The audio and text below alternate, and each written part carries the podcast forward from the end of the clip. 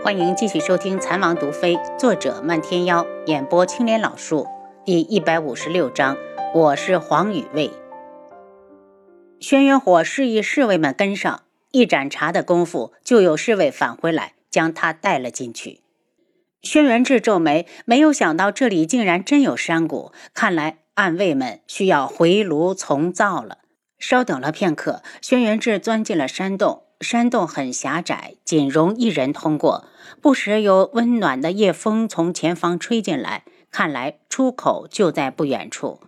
走了约莫半盏茶的时间，鼻塞的感觉豁然消失。轩辕志已经置身于一处山谷中，看来这座山是凹形山，而且中间几乎与地面平齐。留人守住洞口。轩辕志向前探去，前方已经有打斗声传来。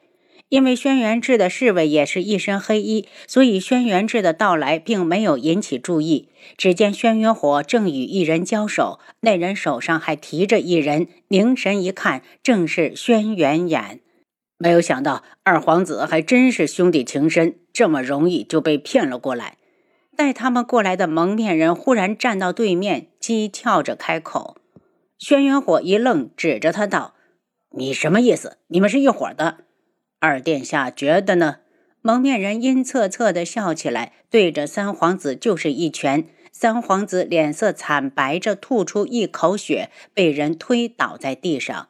他挣扎着抬眼：“二皇兄，你竟然蠢到这种程度！他们是想将你我一网打尽。”似用了太多的力气，他闭了一下眼睛。兄弟一场，我没想到你会来，你还是快逃吧！轩辕火警惕的看着对面，你们到底是什么人？敢对他们皇子下手的，要么不知道他们的身份，要么是有所倚仗。二殿下放心，这座山谷风景优美，是个埋骨的好去处。就算将来被人发现，也会以为是你们兄弟不和，骨肉相残，双双身死。蒙面人笑得得意，这么久了，终于要完成任务了。他大手一挥，动手，一个不留。转眼间，轩辕火他们就被人围住。原来山谷里最少埋伏有上百人。轩辕志身形一动，已经窜向蒙面人。这个人最该死。你是智王。因为他今晚没戴面具，蒙面人一眼认出他，心里一阵发怵。智王何时来了江南？保护三皇子。轩辕志这话是对七杀说的。七杀伸手提起三皇子，将他扔给边上的暗卫。看到智王，轩辕火一愣，马上猜到他是为轩辕眼而来，眼中现出一丝嫉妒，神色冷了冷，挥剑刺向对面的敌人。只一招，蒙面人就被轩辕志刺中了肩膀。他不顾疼痛，拼命地向着出口跑。轩辕志冷眼一扫，放弃了去追。这人还以为看到了希望，哪知道刚刚跑过去就被暗卫一剑结果了。因为暗卫的加入，劫持三皇子的百号来人快速的被清场。半个时辰不到，除了留下活口的两个人，已经全部毙命。皇叔。轩辕火甩了下剑上的血迹，向着轩辕志开口：“嗯，收拾收拾，你带人先撤回去。我让人放火烧了这里，别让这些污秽之辈染了这青山绿草。”轩辕志眸中带着狠色，又回头看向七杀：“不准让人死了。”七杀伸手直接卸掉那两人的下巴，将穴位封住。当大家都撤出来时，山谷里亮起冲天的火光。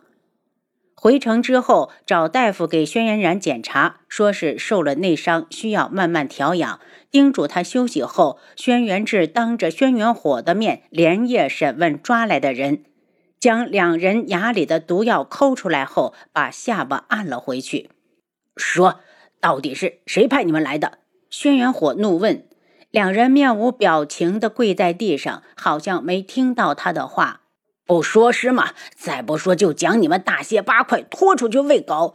轩辕火一脸愤恨，他已经十分小心，没有想到还是被人耍了花招。如果不是智王赶到，他死在那座山谷里都不会被人发现。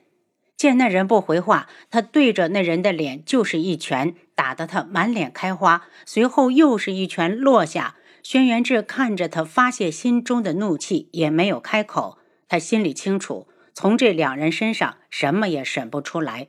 如果真是那位动的手，怎么可能留下把柄让人去查？这两人充其量只是小喽啰，不过有他们的身份就足够了。轩辕火打累了，气喘吁吁地坐回来。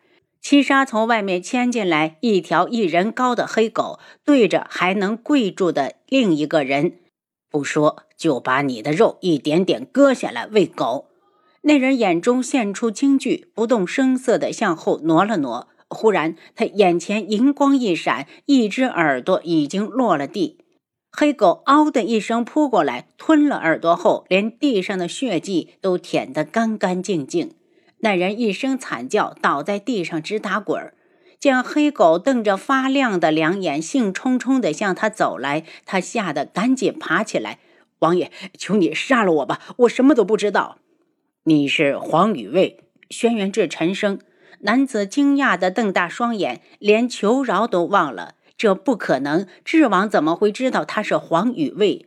一旁的轩辕火同样震惊。黄雨卫他听过，特别是轩辕睿死后，他觉得自己最有希望成为储金，对黄雨卫格外上心。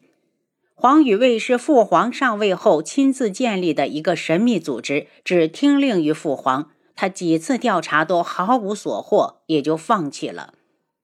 我不知道王爷在说什么。男子抵赖，我看你另一只耳朵也不想要了。七杀手腕一动，长剑就挥了过去。不不，我说我说我是黄雨卫，但我不知道是奉了谁的命令。只要男子承认自己是黄雨卫，其他的轩辕志什么都不想说。天下谁不知道黄雨卫的主子是当今的皇上？别人根本指使不动这些人。你胡说！你们不可能是黄雨卫。轩辕火腾地站起来，将男子从地上拎起来。如果这人真是黄雨卫，那不是父皇想要杀了他和轩辕衍？这怎么可能？他已经没了大皇子，如果把他们都杀了，他的江山要留给谁？男子忍着疼痛，大声叫着：“二殿下，我是胡说的，我根本不是黄雨卫，是智王逼我的。你也看到了。”轩辕志冷着脸，一语不发。半天后，他站起来，看向轩辕火：“这两人交给你了，本王累了。皇叔既然累了，不如早点歇息。”轩辕火送他离开。轩辕志又去看了眼轩辕衍，见他还没醒，身上的衣衫已经被人换过，脸比出京那日消瘦了很多，看来这些日子没少吃苦。盯着下人把药喂下去，他才回房。七杀跟在后面，王爷。如果我们所猜是真，皇上为什么要这么做？两位皇子可都是他亲生的儿子。轩辕志似乎猜到了一些，一想到这事儿，心里就烦。好好的天穹绝不能毁在他的手里。捉到的两人，轩辕火最后是如何处理的？轩辕志并没有过问。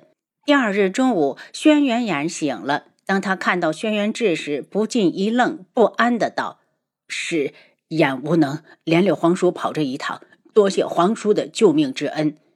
你好好养伤，然后与二皇兄一起好好赈灾，将江南的百姓安抚好，就是对本王最好的感谢。轩辕志这一生只想天穹安定，所以他绝不允许皇上乱来。